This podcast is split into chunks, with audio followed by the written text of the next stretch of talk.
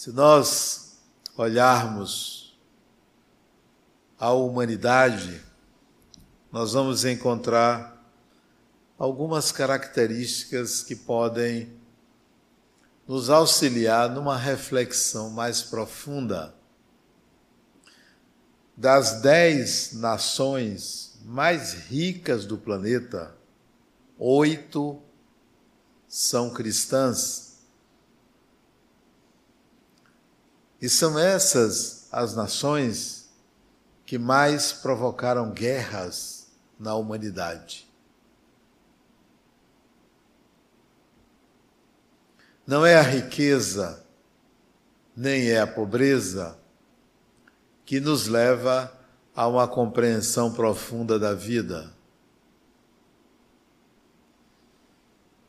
Tem países socialistas, comunistas, capitalistas, ditaduras, mas em nenhuma delas você deixa de encontrar a tristeza, a infelicidade, a miséria e o sofrimento humano.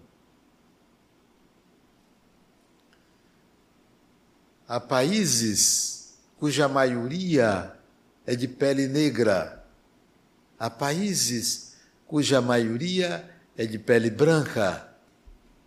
No entanto, em todas elas você encontra miséria, sofrimento, e criaturas infelizes. Há religiões e religiões no planeta, cristãos, muçulmanos, budistas, shintoístas, taoístas, protestantes, católicos, espiritistas,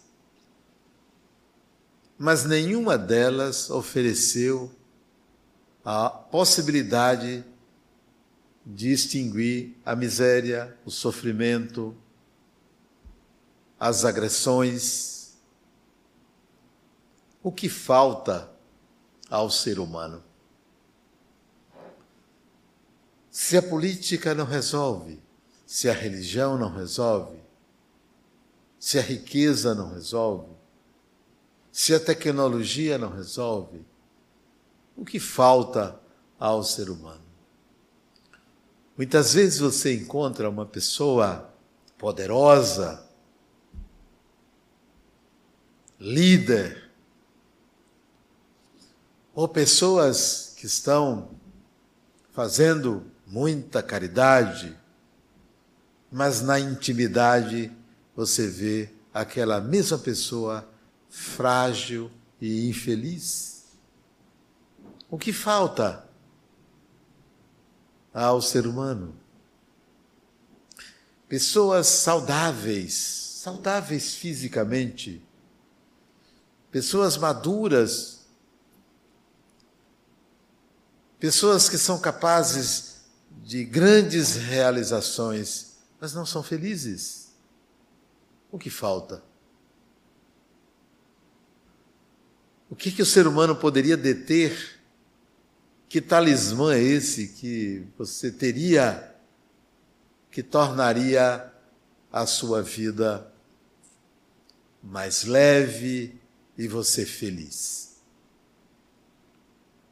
Hoje pela manhã, na minha caminhada matinal, conversando com um amigo, falávamos algo semelhante a isso.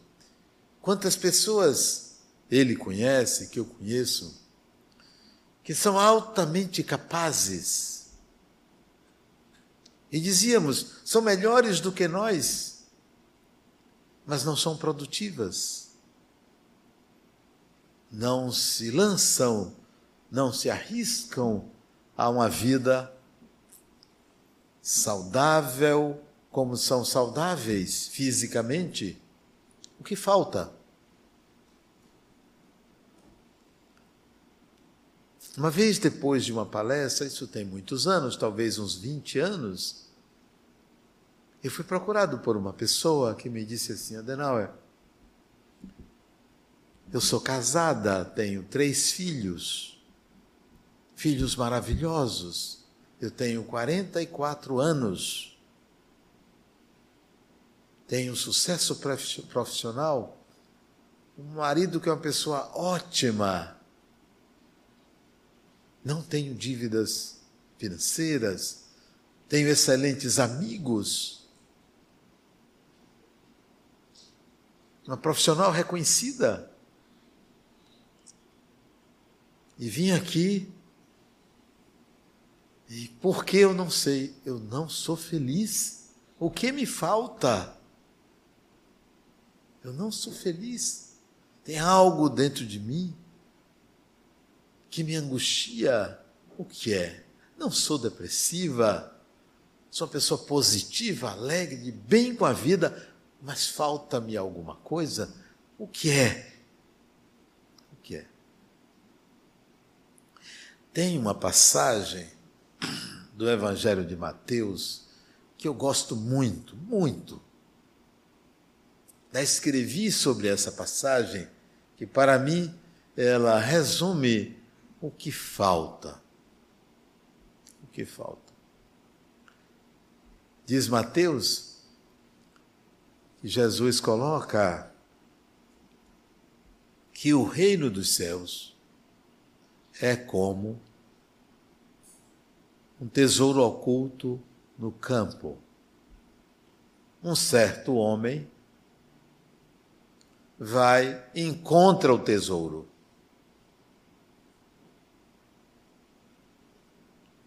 Enterra o tesouro, enterra, vai, vende tudo que tem e compra o campo. Uma parábola que tem muitas interpretações, que é semelhante ao que está na mensagem. Lógica da providência. Diz ele: os iluminados são submetidos a grandes provas. Não se entrega barcos para travessias difíceis a crianças. E em que pese nós termos religiões fantásticas, sistemas políticos maravilhosos, pessoas saudáveis, culturas milenares, e o ser humano não encontrou o tesouro oculto no campo, nem comprou o campo, porque não sabe o que é o tesouro, não vende tudo não se arrisca, não se joga e vive infeliz. Quando uma pessoa tem um problema, conflito, uma dificuldade, uma doença, está atravessando uma tribulação, eu digo, Fulano, qual a consequência disso? Qual a consequência da sua doença? Ah, mas eu posso ter que passar por uma cirurgia. Bom, sim. E qual o problema da cirurgia? Não, mas eu posso ficar paralítico, paralítica. Mas qual a consequência de você ficar paralítica? Eu vou ter dificuldades vou ter que andar de cadeira de rodas. Mas qual a consequência disso? Bom, eu terei que precisar da ajuda de pessoas. Qual a consequência disso?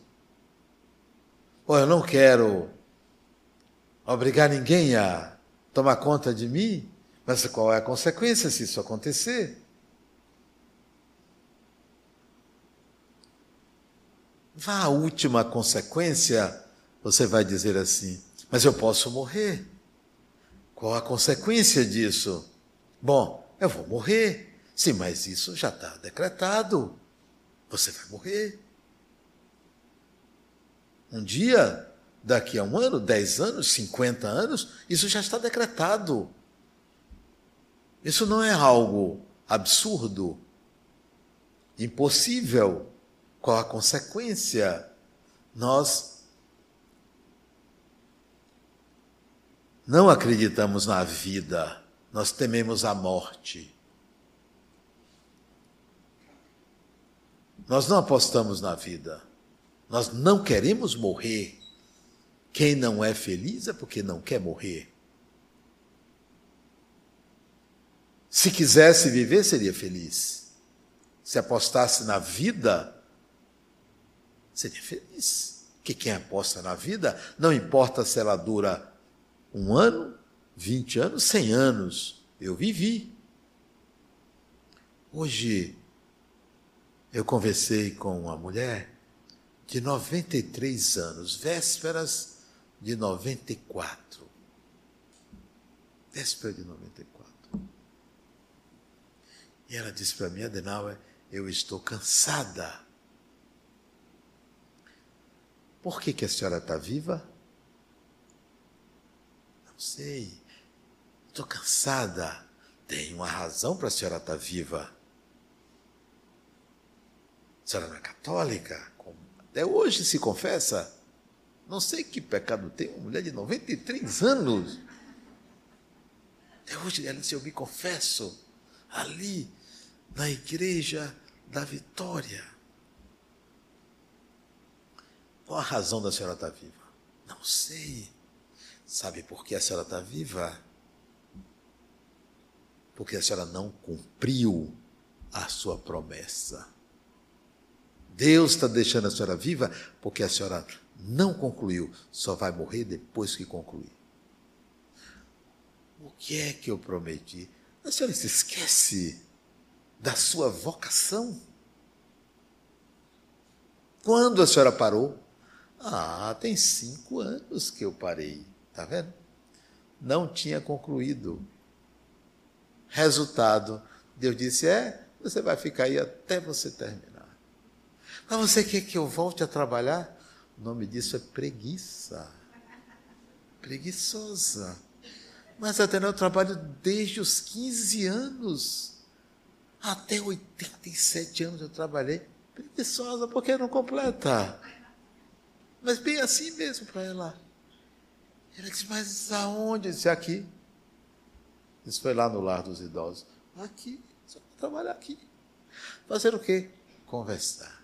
A senhora adora conversar. A senhora vai conversar, eu arranjo quem ouça. E assim, os olhinhos dela assim pequenos se acenderam assim, pois é, Vou tirar sua preguiça. E aí, a senhora vai poder morrer. É isso que a senhora quer? Cumpra o que você tem a fazer, porque a morte será bem-vinda.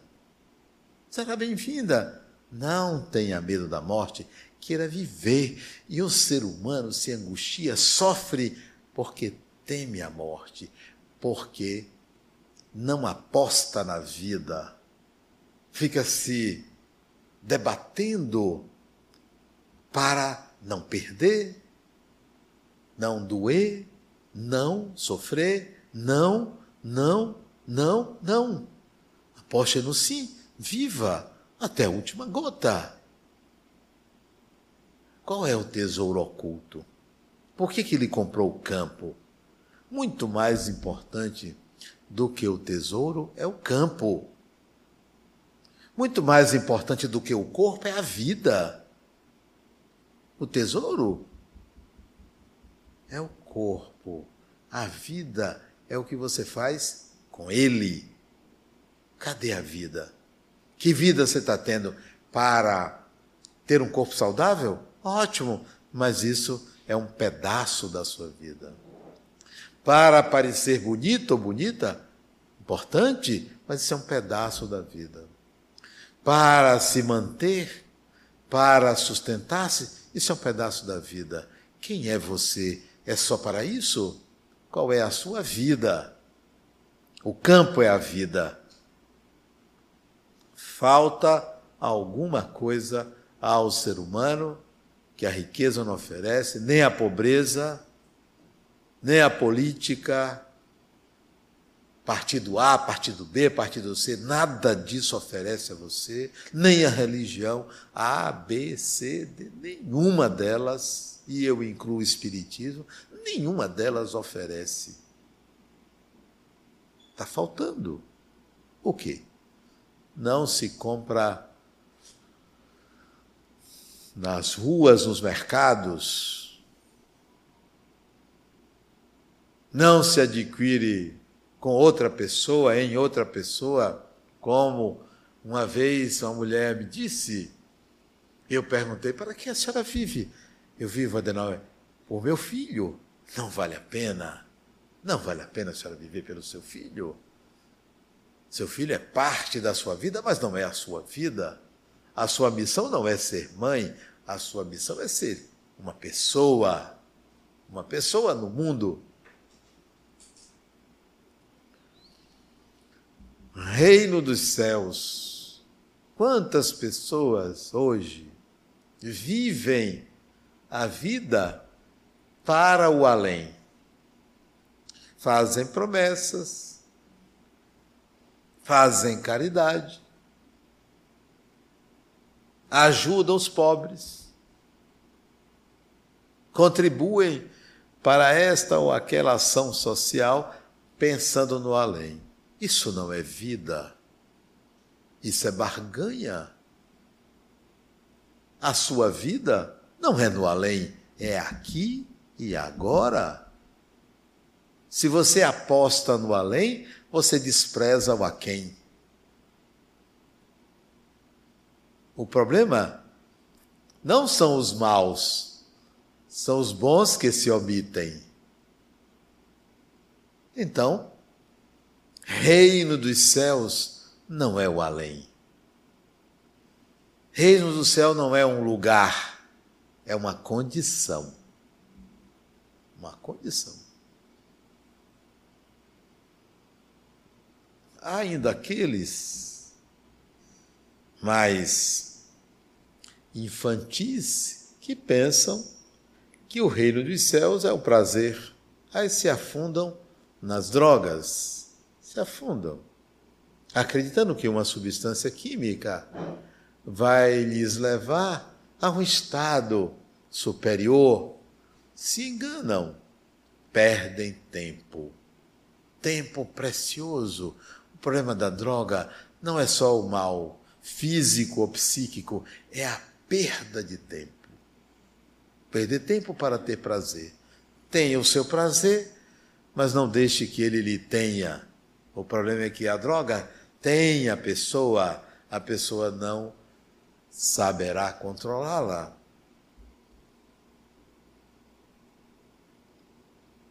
A parábola começa com o reino dos céus é como um certo homem que encontra um tesouro. Um certo homem. Substitua a palavra homem por pessoa. Porque naquele tempo a tradução era homem, tudo era do masculino. Mas substituído por pessoa, por ser humano. Um certo ser humano. Então, não são todos os seres humanos. Um certo. Que certo ser humano é esse? Os iluminados. Que está aqui no comentário de Emmanuel. Quem é a pessoa iluminada? É aquela pessoa que quer ser iluminada. Não é uma pessoa especial, escolhida por Deus, por um guru, por um mestre, ou porque é dessa ou daquela religião. Tem que ser iluminado. Ah, você não é iluminado, não? Então entre na fila, espere aí. Ah, você não se iluminou, não?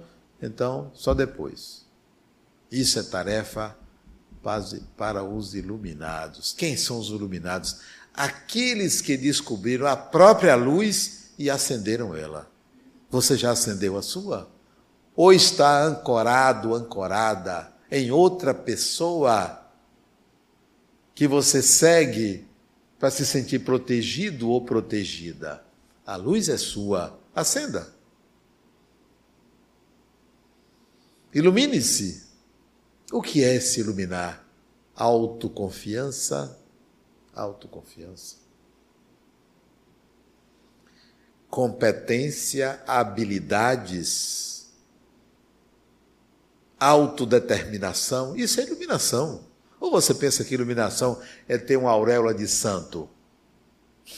Não existe isso. Você que se ilumina, autoconfiança, autodeterminação, habilidades, competências. Então, é para esses. Para os coitados, os que lamentam. Não, você tem que, para você lidar com a vida, você precisa deixar de ser criança. Deixe de ser criança.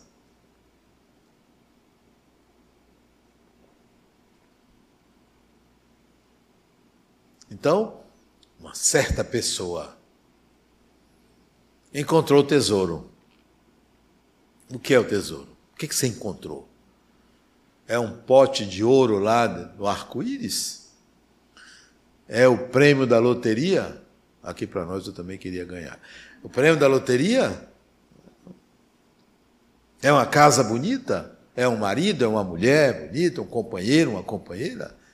É um cargo político? Esse é o tesouro? Que tesouro é esse? Que você tem que enterrar. Olha que coisa fantástica. Tem que enterrar. Não é para vender. Não é para mostrar.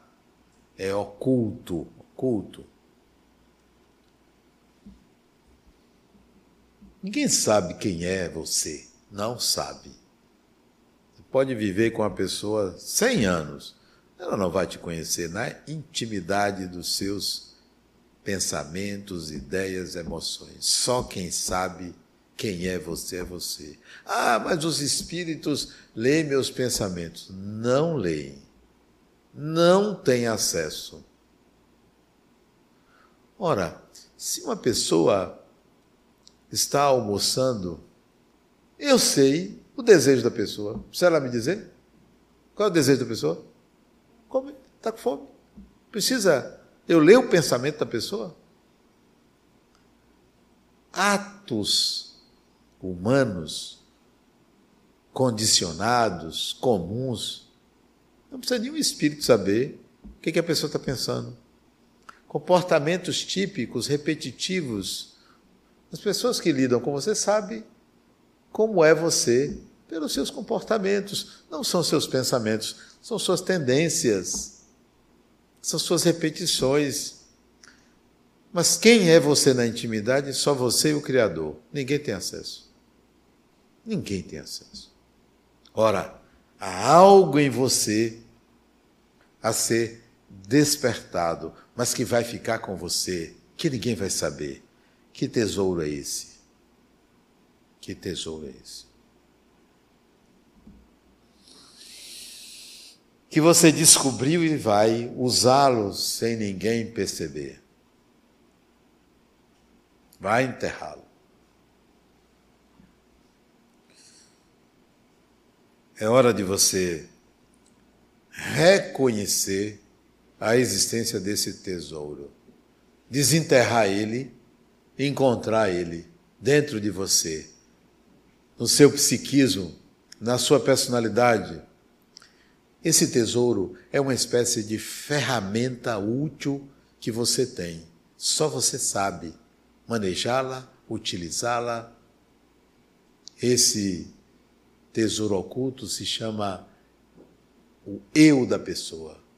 Só você é como você é. Use, maneje. É uma condição intrínseca, é uma condição especial é uma competência, é uma habilidade.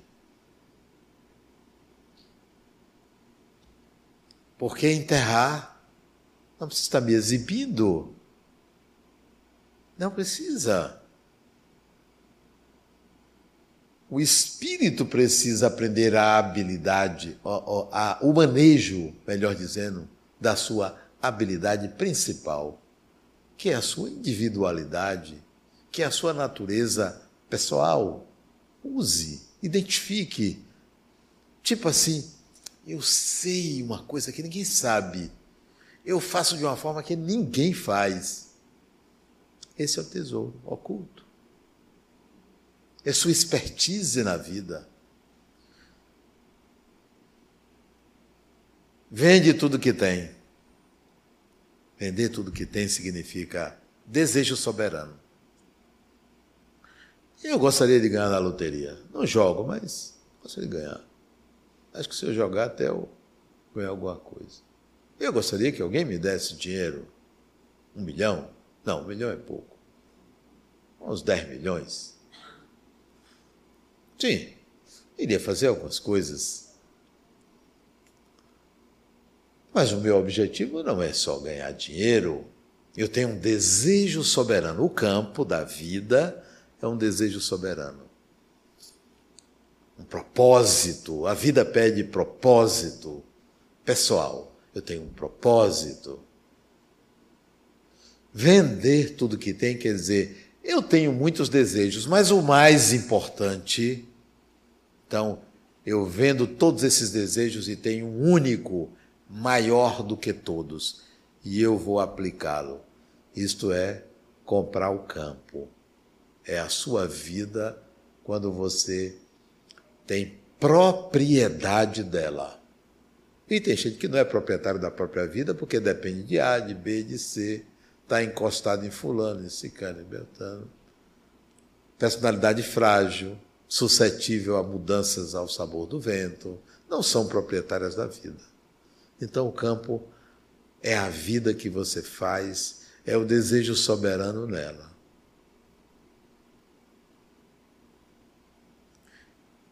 O que é que nenhuma religião deu? Tem um sistema político? Nada, nada. É esse reino dos céus, né? Que é a continuidade do eu. A continuidade do eu. Essa consciência ela deve lhe trazer uma alegria muito grande. Ah, tudo bem, vou morrer, que venha. Mas o meu eu continua. Não é imortalidade, não, porque a mortalidade, você morre. Não adianta chamar de imortalidade, não. Você morre, experimente a morte. Corpo morre. As suas relações com as pessoas morrem a sua cidade morre, a sua sociedade morre, porque você sai dela. Você sai dela. Então, há morte, sim. Mas há continuidade do eu. Isto é, esta pessoa que está pensando, sentindo, gostando, detestando, odiando, amando, continua. Continua. É num piscar de olhos. Você fechou o olho, morreu. fechou o olho, morreu. Abriu o olho, você continua pensando: opa, onde é que eu estou? Já foi. Fui. Fui. Cadê você lidar com naturalidade com isso? Quando você conseguir lidar com naturalidade com a continuidade do eu, não tem tempo ruim não tem sofrimento, não tem perda, não tem inimigo. Ah, você eu não gosto de você. Que bom que você tem pelo menos um desejo. Fique com ele, é seu. Você não gosta de mim? Olha, interessante. Isso é quem já, já comprou o campo. Já comprou o campo. É outra história, é outra vida, sem sair da vida, sem perder o trem da história.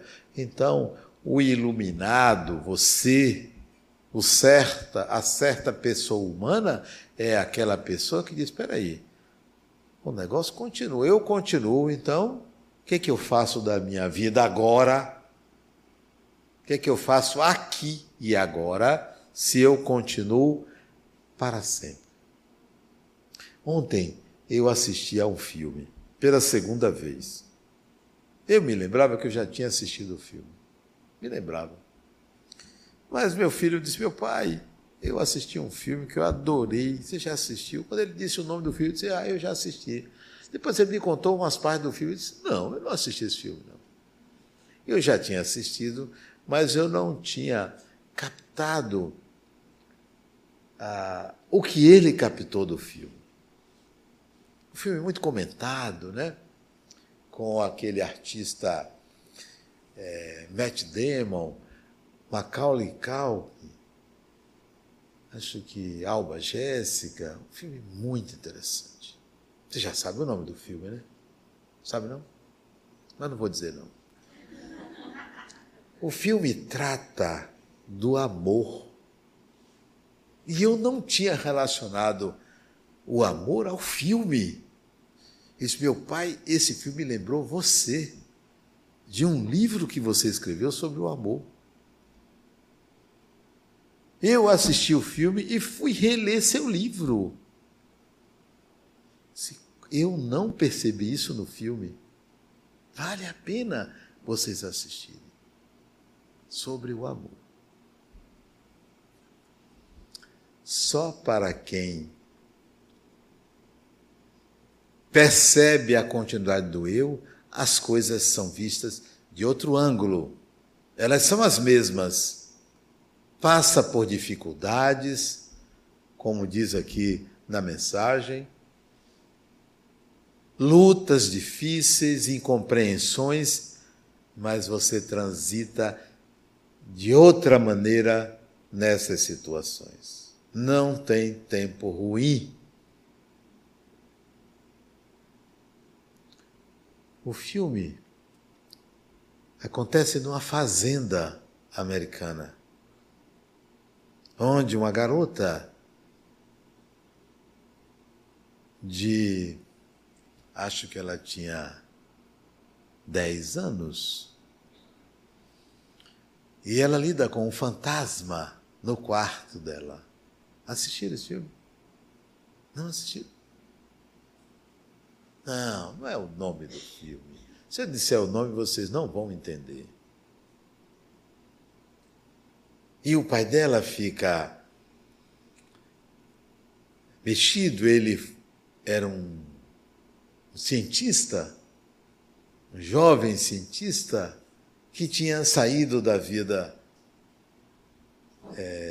científica dele foi se tornar fazendeiro. Assistiram esse filme? Não? E no quarto dela tinha uma, uma estante com livros e os livros caíam. Lembram do filme? Como vocês não assistiram? E o pai inculcado, mas a menina não tinha medo. E o irmão dizia que era um fantasma. E o pai dizia: não existem fantasmas. E a menina tentou uma comunicação com o fantasma e descobriu que a queda dos livros era em código Morse. Assistiram esse filme? Meu Deus. Hein? É o quê? Como é o nome? Está pesquisando, você vê? Pescando. Código Morse. E aí ela, a menina, que tinha um gosto científico, pesquisou o que, que queria dizer. Estava escrito fica, em inglês, fica. Fica. Ficar, né? Fica. Fica. Como assim fica? O pai tinha sido convidado a voltar para a NASA. Assistiram o filme? Não. Gente, isso tem tudo a ver com o amor. Aqui uma pessoa pelo Instagram acertou. Parece ser a história do filme Interestelar. O filme se chama Interestelar. Que trata da quinta dimensão a dimensão do amor. Todas essas pessoas, religiões, sistemas políticos pensam que o amor é apenas uma relação entre duas pessoas. Pensam que o amor é você fazer uma caridade por alguém, é você amparar um filho, é você acolher um amigo, é você fazer reverência a Deus. O amor é uma proposta de vida. Quer utilizar a imortalidade como continuidade do eu, aprenda essa dimensão, a dimensão do amor. E faz com que tudo seja diferente, tudo seja visto por outro ângulo, tudo seja mais leve, o ser humano carrega um peso enorme nas costas de culpas, de doenças, de perdas, de catástrofes, de tragédias, quando ele poderia enxergar de um ângulo diferente, né? O filme trata de uma relação de amor entre o pai e a filha. Ele vai para o espaço e entra numa, num buraco negro, cujo tempo é contado menor, e volta e está no quarto da filha tentando se comunicar com ela em código Morse. Ele está na dimensão do amor. E dizendo, fica para ela não deixar ele ir para o espaço de volta. Assistam ao filme. Mas tem uma outra leitura do filme. Não pense na ficção. Pense no amor, do princípio ao fim do filme. Porque foi isso que a leitura que meu filho fez, foi essa, e eu fui com essa leitura, eu vi outro filme, outro filme, outra história, outro significado. Vale a pena.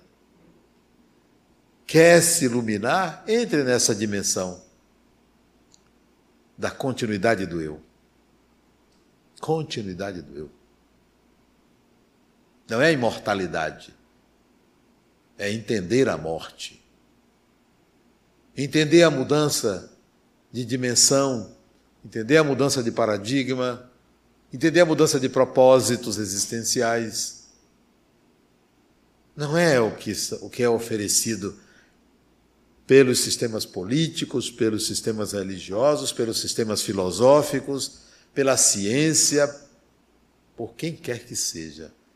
É algo que você vai descobrir em você. A resposta está em você.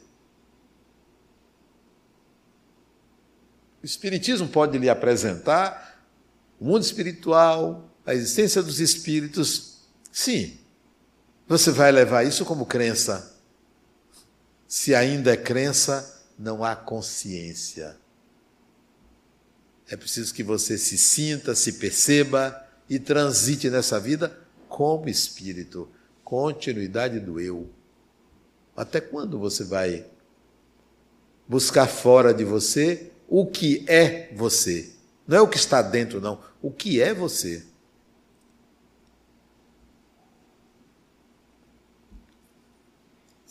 Não sei se vocês aqui já viveram um momento em que alguém quis matar você. Alguém já viveu isso? Eu já vivi. Uma faca no pescoço. Cena trágica, difícil, né? Eu tinha quantos anos? 21, 22 anos. Vou te matar. Você pode me matar. Isso, a faca aqui, você pode me matar. Mas eu nunca vou deixar de gostar de você. Meu irmão, nunca vou deixar de gostar de você. Continuidade do eu. Aí ele. É, você não tem jeito, não. Não, acabou de. Pode matar. Você quer matar? Pode. Se é essa a minha condição, vou fugir dela, não. continuidade do eu. Esse é o tesouro, esse é a vida, esse é o campo, esse é o reino dos céus, essa é a condição que ninguém lhe tira. Tente. Muita paz.